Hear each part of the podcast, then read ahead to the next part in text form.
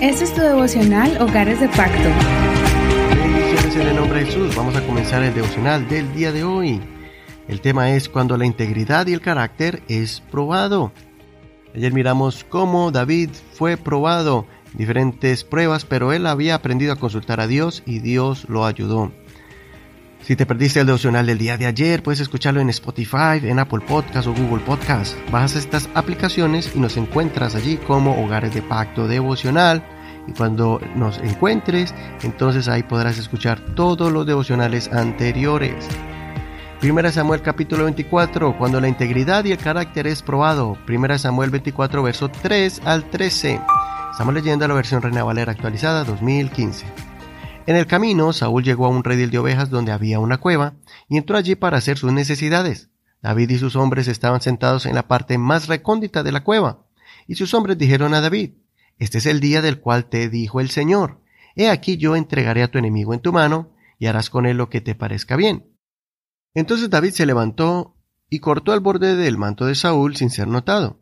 Sucedió después de esto que el corazón de David le golpeaba por haber cortado el borde del manto de Saúl, y David dijo a sus hombres, El Señor me libre de hacer tal cosa contra mi Señor, el ungido del Señor, que yo extienda mi mano contra él, porque él es el ungido del Señor. Entonces David reprimió a sus hombres con palabras y no les permitió que atacaran a Saúl. Luego Saúl salió de la cueva y continuó su camino. Después David se levantó, salió de la cueva y gritó detrás de Saúl diciendo, Mi señor el rey. Cuando Saúl miró atrás, David inclinó su rostro a tierra y se postró.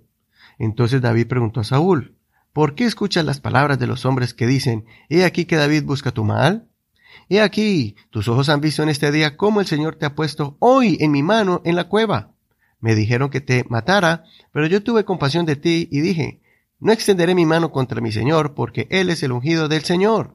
Mira, Padre mío, mira el borde de tu manto en mi mano. Yo corté el borde de tu manto, pero no te maté.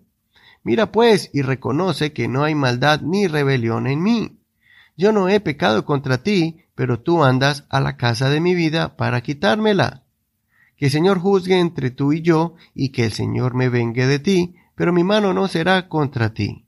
Como dice el proverbio de los antiguos, de los impíos saldrá la impiedad, pero mi mano no será contra ti.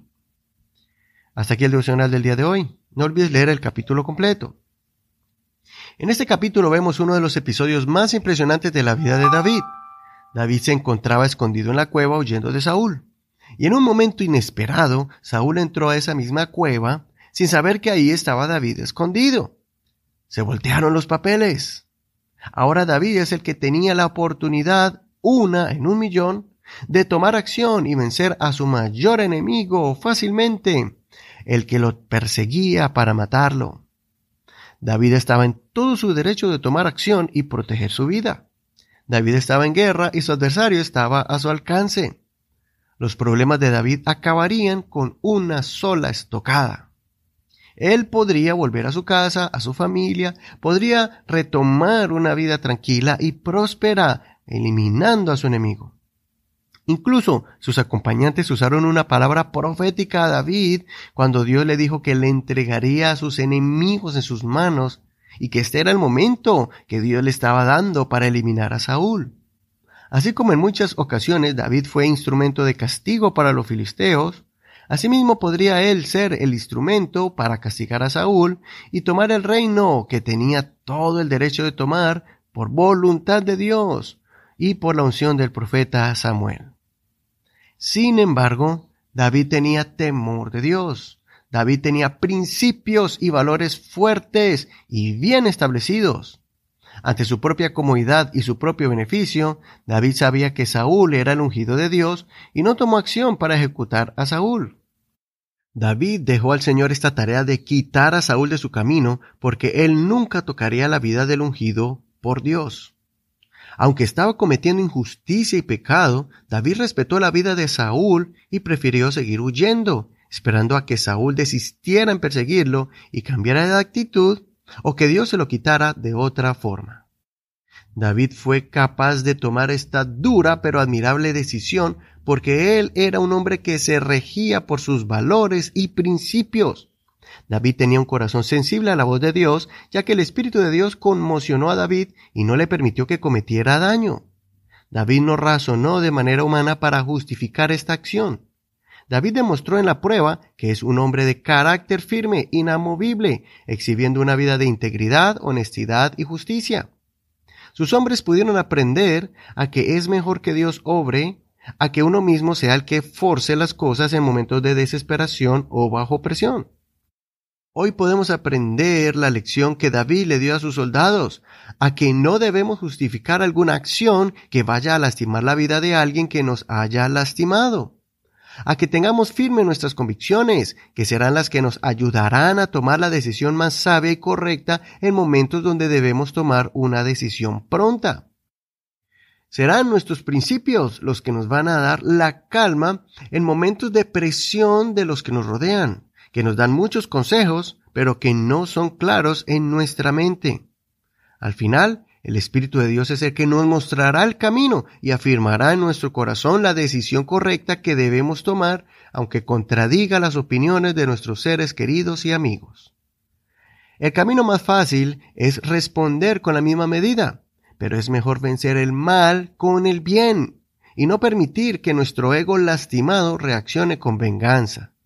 Es mejor doblegar cualquier impulso humano de arrogancia y tener paciencia cuando veamos al Señor obrando a nuestro favor. Esta actitud de David lo honró ante sus seguidores y trajo bendiciones a su familia.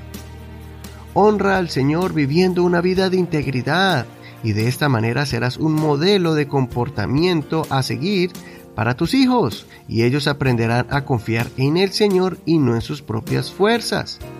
Recuerda el consejo del apóstol Pablo en Romanos capítulo 12, verso 19 al 21. Amados, no se venguen ustedes mismos, sino dejad lugar a la ira de Dios, porque está escrito, Mía es la venganza, yo pagaré, dice el Señor. Más bien, si tu enemigo tiene hambre, dale de comer, y si tiene sed, dale de beber, pues haciendo esto, carbones encendidos amontonarás sobre su cabeza. No seas vencido por el mal, sino vence el mal con el bien. Soy tu amigo hermano Eduardo Rodríguez. Que el Señor Jesús te fortalezca en este hermoso día y te ayude a afirmar tus principios y valores en tu vida y también en las vidas de los miembros de tu casa. Gracias por tu apoyo y tus oraciones a este ministerio para seguir llevando este mensaje a muchas familias. Bendiciones, hasta mañana.